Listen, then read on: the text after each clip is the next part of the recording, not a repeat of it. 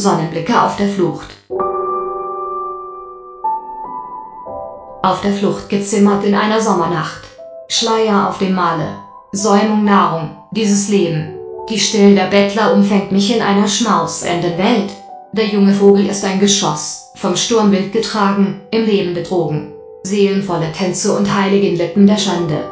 Flammen auf dem Flug, Licht an den Kehlen. Das Böse bestet sich auf der Wiese, die Götter rennen. Glocken hallen, Donner schwingen. Die Liebe bringt mir das Geschäft, dein leichtes Herz verlangend. Goldene Glieder, wildes Blut, geheime Tiefe, dein himmlischer Reiz und lebendiger Quell beflügelt mich. Du erklirrende, in heilende Gestalt. Züchtiger Glaube erbleicht die Seele.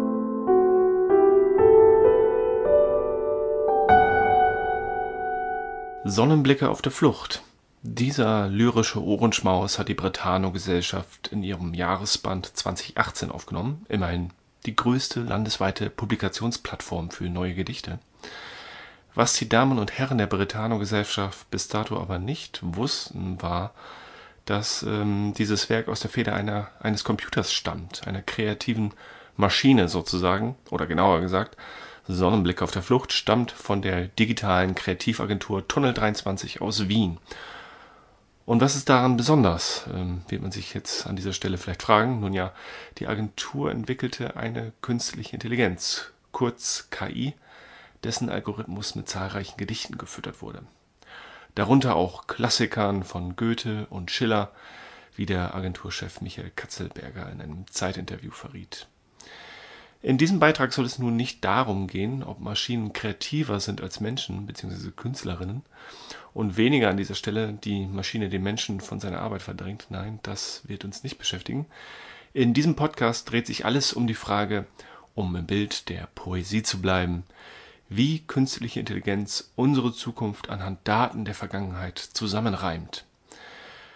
Was macht künstliche Intelligenz mit Gesellschaft und welche Auswirkungen kann sie auf die Sozialarbeit ausüben? Welche neue, schöne Welt erwartet uns also? Das soll uns in den kommenden Minuten näher beschäftigen. Darüber, was künstliche Intelligenz überhaupt ist, streitet sich die Expertise. Das Spektrum reicht von eher profanen, weil alltäglichen Tools wie einem Spamfilter bis zu hellen 9000, den frechen vorlauten Computer an Bord der Discovery, zu sehen in Stanley Kubricks Meisterwerk 2001 Odyssee im Weltraum aus dem Jahre 1968.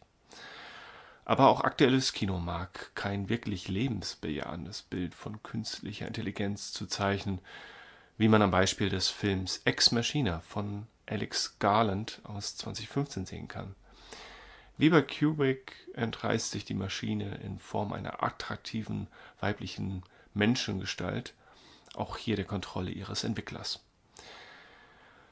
Was ich damit sagen will, unter künstlicher Intelligenz subsumiert sich höchst Unterschiedliches. An dem einen Pol eine digitale Assistenz mit beschränkter Wirkung, eine sogenannte schmale oder einfache künstliche Intelligenz, am anderen Pol eine allgemeine bzw. starke künstliche Intelligenz, meist als dunkle Vision einer technologischen Dystopie, in der die Menschen am Ende den Kürzeren ziehen. Joseph Weizenbaum, ehemaliger Professor am renommierten MIT, ein Pionier und zugleich Kritiker der künstlichen Intelligenz, beschrieb diese als Konstruktion einer Maschine nach dem Bild des Menschen. Ein Roboter, der seine eigene Kindheit durchläuft, Sprachen lernt wie ein Kind und sein Wissen von der Welt durch, dadurch ähm, erlangen soll, indem er die Welt durch seine eigenen Sinnesorgane erfährt und schließlich zur Betrachtung über den gesamten Bereich menschlichen Denkens imstande ist. Diese ähm, Einschätzung war 1978, in dem Jahr, das aus technischer Sicht Dinge hervorbrachte, wie die Zeitansage per Telefon oder das Videospiel Space Invaders. Ein paar Jahrzehnte später geht es bei künstlicher Intelligenz weniger um kindliches Lernen als vielmehr um maschinelles Lernen. Tja, aber was ist denn überhaupt maschinelles Lernen wiederum oder Machine Learning? Hierbei handelt es sich um Algorithmen, die relativ selbstständig große Datensätze nach Mustern durchsuchen und aus den Ergebnissen Handlungsimplikationen ableiten. Also aus Big Data, diesen großen Datensätzen, folgen Korrelationen, die Schlüsse auf die Zukunft zulassen oder zulassen können. Um es kurz auf den Punkt zu bringen, beim Spezialgebiet der künstlichen Intelligenz, dem maschinellen Lernen, geht es also um Vorhersagen bzw. Gewinnung von Wahrscheinlichkeiten.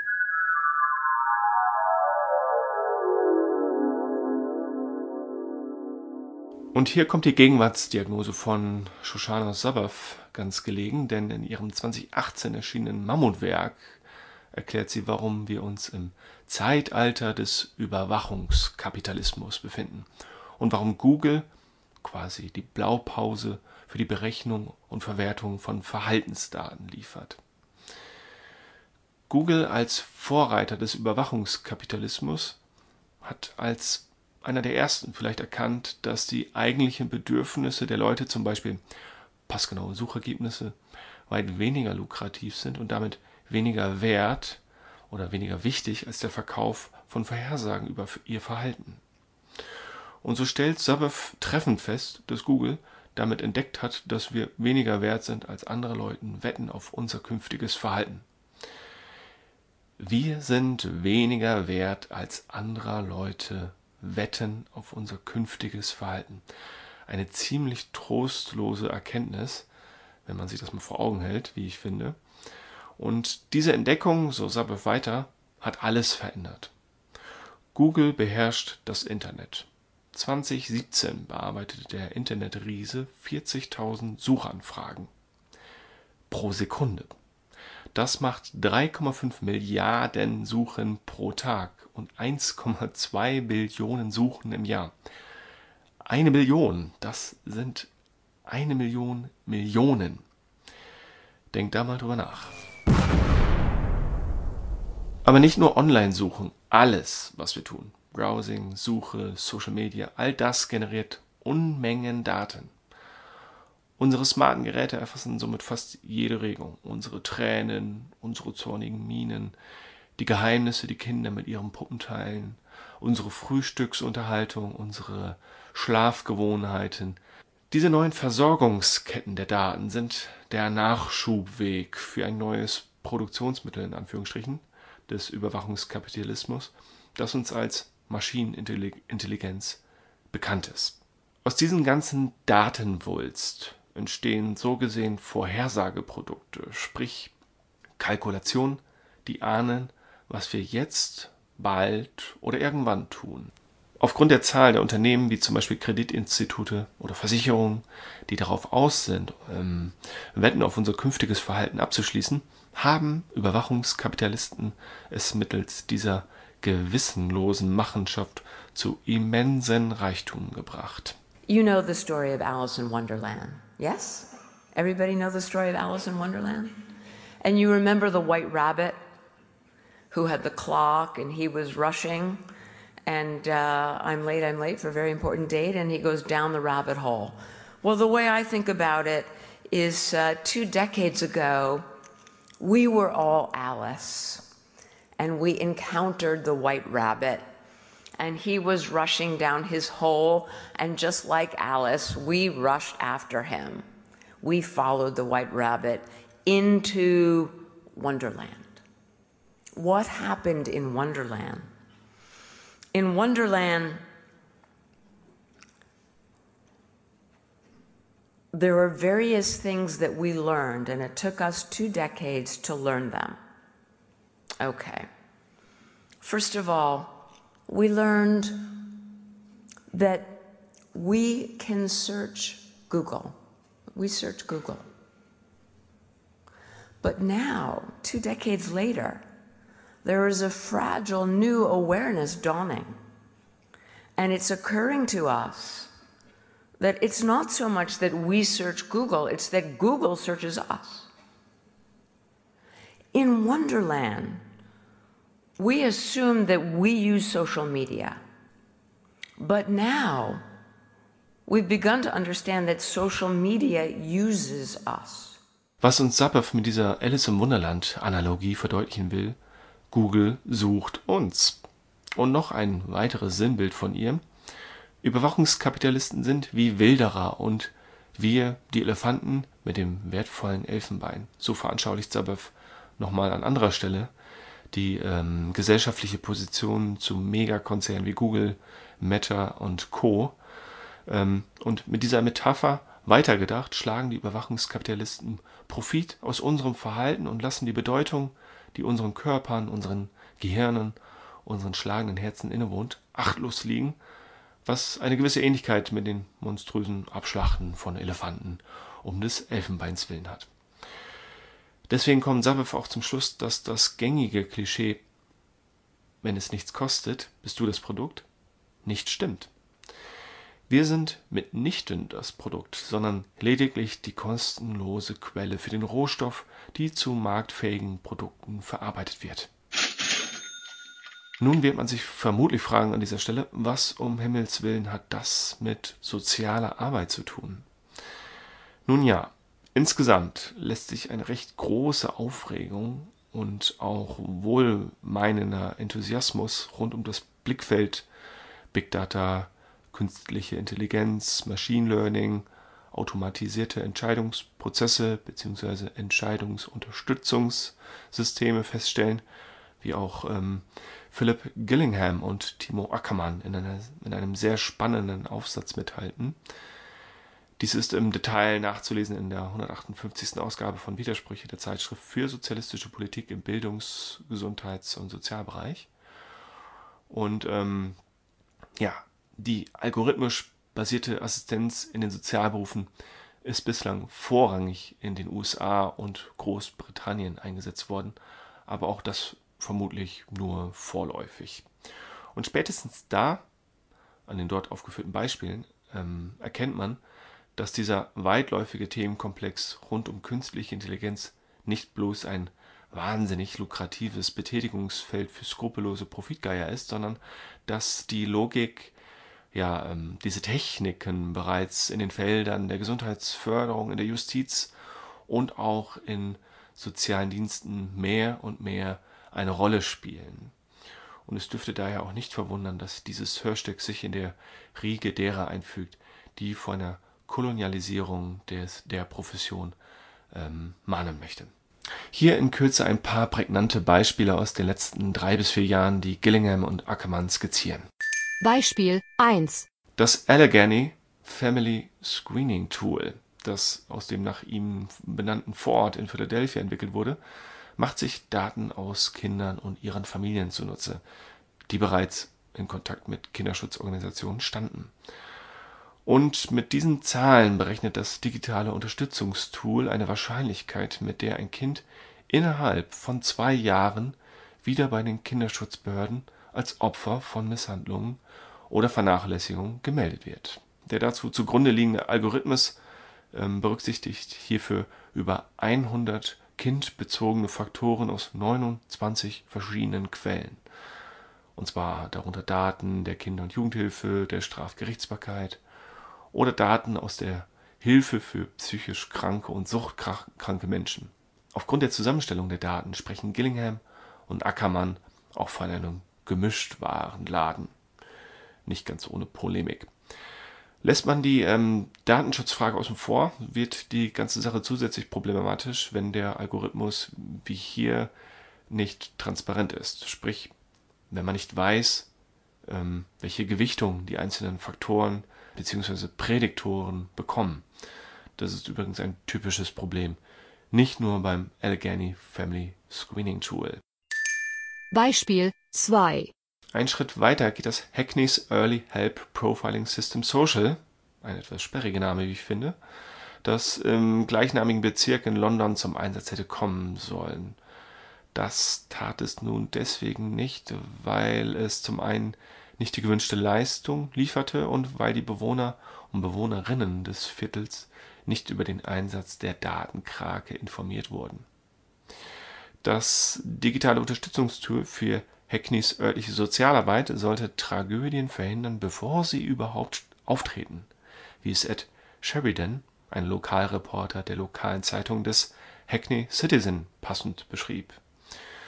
Durch das Raster ging hier die gesamte Bevölkerung des Quartiers und nicht bloß, wie im Beispiel zuvor, diejenigen, die eh schon im Leistungsbezug der Jugendhilfe waren, sondern die gesamte Bevölkerung von Hackney County. Ähm, denkbar wäre dann das Szenario gewesen, wo noch ein Sozialarbeiter oder eine Sozialarbeiterin an der Tür eines alleinerziehenden Elternteils klingelt und ihn oder sie zum Gespräch einlädt, obwohl in der Vergangenheit nie etwas vorgefallen ist frei nach dem Motto, in Ihrem Haushalt wird mit 72-prozentiger Wahrscheinlichkeit eine Kindeswohlgefährdung eintreten. Lassen Sie uns darüber reden, wie wir das gemeinsam vermeiden können. Diese Beispiele verdeutlichen gleich mehrere ethische Baustellen. Prädiktoren wie Alleinerziehend, Armutsgefährdung, Sozialhilfebezug wirken nicht bloß stigmatisierend, sondern könnten obendrein auch eine Aufmerksamkeitsverzerrung und für sogenannte Biases, also systemische Fehler bzw. Messabweichungen sorgen. Daran anknüpfend würden also in überwiegender Mehrheit diejenigen ins Fadenkreuz der Jugendämter tappen, die es in der Gesellschaft eh schon am schwersten trifft. Im ersten Fallbeispiel aus Philadelphia werden sogar die positiven Effekte der Jugendhilfe ausgeklammert bzw wird die Inanspruchnahme sogar möglicherweise zum Verhängnis, weil er in den Algorithmus wieder mit einfließt und wie ein Makel anhaftet. Ja, aus Sicht der Profession tun sich ebenso viele Bedenken auf. Was, wenn das als Unterstützung angelegte Tool gerade berufliche Neulinge aufgrund von Unsicherheiten in ihrer Entscheidung erheblich beeinflusst, sodass die Software am Steuer sitzt und der verunsicherte Berufsneuling nur Beifahrer ist. Können Menschen mit wenig Berufserfahrung der nüchternen, scheinbar objektiven Aura der Zahlen widerstehen? Und falls ja, unter ähm, welchem Preis? Kann die Maschine auch verantwortbar gemacht werden für statistische Fehleinschätzung? Das alles und noch viele, viele weitere Fragen ergeben sich bei der Implementierung solcher Techniken in der sozialen Arbeit. Es wäre also ein guter Zeitpunkt, darüber nachzudenken, ob und wie wir als Sozialarbeitende damit umgehen wollen. Und genau hierfür versuche ich in diesem Beitrag eine Antwort zu finden und gehe dabei vom großen Wurf einer großen, dennoch greifbaren Utopie zum praktischen Handwerkskoffer über, der dem Sozialarbeitenden Handlungsmöglichkeiten zur Seite stellt. Unsere Gesellschaft braucht mit Blick auf die Herausforderungen und der Ausweitung des Digitalen den großen Wurf, einen digitalen Humanismus, wie ihn Julian Nieder, Rümelin und Nathalie Weidenfeld entwerfen. Beide machen sich ziemlich hellsichtige Gedanken über die Ethik für das Zeitalter der künstlichen Intelligenz, wie ich finde. Und ähm, hierfür nennen sie einige Grundmaximen, die ich an dieser Stelle und natürlich ausschnitthaft ähm, wiedergeben möchte. Ausschnitthaft deswegen, weil ich nicht jede Maxime unbedingt interessant für den Komplex Sozialarbeit ähm, einordne. Aber machen wir mal ähm, ja, einen Aufschlag. Am Anfang vielleicht das Wichtigste. Der digitale Humanismus besteht darauf, dass die Digitalisierung zum Wohl der Menschen eingesetzt wird. Eine nächste Maxime wäre, der digitale Humanismus ist dabei aber keine Fortschrittsbremse. Nein, er ist nicht defensiv. Er möchte den technischen Fortschritt im Zeitalter der künstlichen Intelligenz nicht aufhalten, sondern fördern. Er spricht sich für die Beschleunigung des menschlichen Fortschritts unter Einsatz der digitalen Möglichkeiten aus, um unser Leben reichhaltiger, effizienter und nachhaltiger zu machen. Der digitale Humanismus setzt sich ferner der Ideologisierung digitaler Technologien, die zuweilen wie eine ehrfürchtige Erlösungshoffnung daherkommt, eine Haltung der Nüchternheit entgegen. Um genauer zu sein, eine Ideologie, wonach eine umfassende Digitalisierung eine schöne und radikal neue Welt einläuten will, so wie sie von einigen neoliberalen Silicon Valley Entrepreneuren erträumt wird, ähm, stattdessen plädiert der digitale Humanismus für eine instrumentelle Haltung gegenüber der Digitalisierung. Also, was kann ökonomisch, sozial und kulturell nutzen, wo lauern auch eventuell Gefahren. Und zu guter Letzt, der digitale Humanismus glaubt an die menschliche Gestaltungskraft, was die digitalen Potenziale betrifft. Ja, diese Maximen des digitalen Humanismus, die man selbstredend auch für unsere Profession ausweiten und anpassen müsste, sind das Substrat in der Biosphäre einer künstlichen Intelligenz unterstützten Sozialarbeit, wie ich finde. Das mag jetzt schon gesetzt klingen an dieser Stelle, dass künstliche Intelligenz in der sozialen Arbeit Einhalt findet. Und das ist sie auch, meiner Ansicht nach. Ähm, denn ich glaube nicht, dass die soziale Arbeit vom technischen Wandel der Gesellschaft verschont bleibt, beziehungsweise dass sie in der Lage ist, sich überhaupt von äußeren Einflüssen gänzlich fernzuhalten, falls das überhaupt wünschenswert wäre an dieser Stelle. Ähm, davon abgesehen wird es in den meisten englischsprachigen Ländern bereits praktiziert, wie wir ja bereits gesehen haben. Das mag etwas fatalistisch klingen, ähm, wenn man aber in der jüngeren Historie der sozialen Arbeit blickt, stellt man fest, dass das Kolonialisiertwerden durch sachfremde Disziplin keine Ausnahme darstellt, wie man zum Beispiel ganz gut an der aktivierungspolitischen Vereinnahmung durch die Agenda 2010 zuletzt ganz gut beobachten konnte. Also das ist meine Sicht der Dinge. Man kann auch anderer Meinung sein. Ich glaube aber, dass uns das Thema in Deutschland und in der Praxis der sozialen Arbeit ähm, ja, sehr bald begegnen wird, ob wir das wollen oder nicht. So, wir behaupten an dieser Stelle mal, dass wir die ethischen Prämissen äh, für eine künstliche Intelligenz gestützte Sozialarbeit bereits herausgearbeitet hätten. Wie geht es dann weiter? Eine Maxime endete mit der Aufforderung, kritisch nach Gefahren Ausschau zu halten. Dafür wäre es natürlich ratsam, dass der oder die Sozialarbeitende überhaupt fit gemacht wird, um Gefahren zu erkennen und sich an etwaigen Diskussionen zu beteiligen, sofern man uns überhaupt lässt. Und dafür mache ich mir den Werkzeugkoffer zunutze, den Katharina Zweig herausgearbeitet hat. Ihr Anliegen ist es, dass Gesellschaft sich traut, sich einzumischen, beziehungsweise dass sie dazu überhaupt erst in der Lage ist. Das heißt, überall dort, um auf das Spielfeld der sozialen Arbeit zurückzukehren, wo künftig algorithmische Unterstützungssysteme der Sozialarbeit oder die Arme greifen sollen, müssen wir als Praktikerinnen und Praktiker befähigt werden, mit der Informatik respektive mit der Politik in fachliche Auseinandersetzung zu gehen, beziehungsweise am Diskurs teilzunehmen. Zunächst plädiert Zweig dafür, dass nicht alle algorithmischen Entscheidungssysteme auf den Prüfstand kommen müssen, sondern im Wesentlichen nur die Systeme, die zum einen über Menschen entscheiden, über Ressourcen, die Menschen betreffen, oder die solche Entscheidungen treffen, die die gesellschaftlichen Teilhabemöglichkeiten von Personen ändern. Ja, damit betrifft dies wohl sämtliche Betätigungsfelder der sozialen Arbeit, würde ich jetzt mal so sagen. Dieses Tool nennt man Algoskop. Muss uns weiter nicht beschäftigen, da Sozialarbeit vermutlich nicht von diesem Filter verschont bleibt bleiben drei weitere Tools, die ich hier an dieser Stelle skizzieren möchte. Das nächste wäre das OMA-Prinzip.